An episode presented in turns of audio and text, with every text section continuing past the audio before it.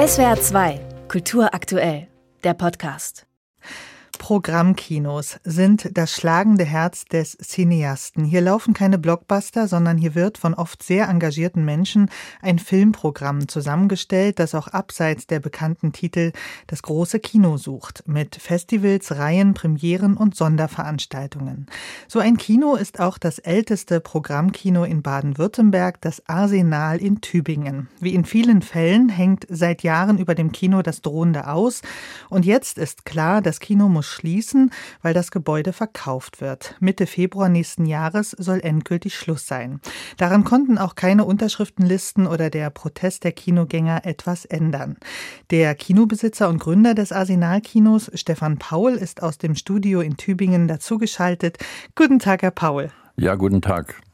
Sie haben das Arsenalkino in Tübingen 1974 eröffnet. Nächstes Jahr steht also eigentlich das 50-jährige Jubiläum des Arsenalkinos an. Stattdessen müssen Sie es jetzt schließen. Welche Gedanken haben Sie dabei? Naja, sehr wehmütige, denn das ist natürlich eine Lebensgeschichte.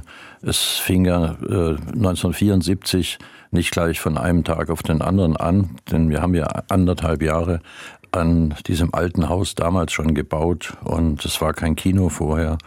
Und meine Idee war es eben, einen Raum zu schaffen für Filme, für Diskussionen. Und was ist es dann naheliegender, als dass man da eine Kneipe dazu baut? Und das Konzept Kino und Kneipe, das hat sich in der Tat über die 50 Jahre hin bewährt. Gehen wir vielleicht noch mal sogar einen Schritt zurück. Was ist denn Ihre ursprüngliche Kinoleidenschaft? Wie sind Sie zum Film gekommen?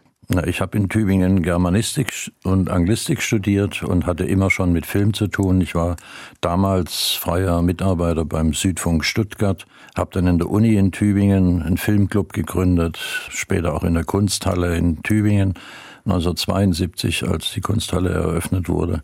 Also ich hatte immer mit Film zu tun und das Ärgerliche beim Fernsehen ist ja, dass man keine Filmaufführungsrechte hat. Deswegen habe ich mich dann irgendwann mal selbstständig gemacht. Hm.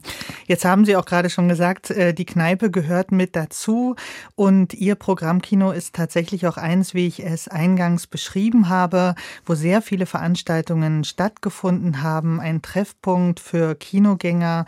Sie haben aber auch einen Arsenal Filmverleih gegründet, selber Filme entdeckt und verliehen. Was sind denn so jetzt rückblickend die Highlights dieser 50-jährigen Geschichte für Sie? Ja, das ist schwer in zwei, drei Sätzen zu sagen. Hm. Gehen wir vielleicht noch mal kurz zurück in die 70er Jahre. Es gab wirklich keinerlei mediale Aufmerksamkeit. Es gab drei Fernsehprogramme. Studenten hatten keinen Fernseher. Auch die Filme, die wir unabhängig produziert hatten, hatten wir keine Abspielbasis. Die normalen Kinos haben unsere Filme alle nicht gespielt. Das war der Aufbruch des jungen deutschen Films. Werner Herzog, Wim Wenders, mit denen haben wir auch heute noch Kontakt. Die haben alle Filme gemacht, die in den normalen Kinos einfach äh, keinen Platz hatten. Deswegen war es einfach wirklich dringend nötig, so eine Spielstelle zu gründen. Das, ich war ja nicht alleine. Es gab in Hamburg das Abaton, es gab in Berlin das Arsenal-Kino. Wir waren eben auch so ein anti-autoritärer Treffpunkt im Nachklapp der Studentenbewegung. Tübingen war damals auch noch ein ziemlicher pietistischer Mief. Man durfte seine Freundin nicht mit aufs Zimmer nehmen. Der homosexuellen Paragraph war noch da. Also es gab jede Menge Gründe, dagegen zu sein. Jetzt rückblickend auf die letzten 50 Jahre, wie würden Sie das Arsenal als kulturellen Ort für Tübingen einschätzen oder beschreiben?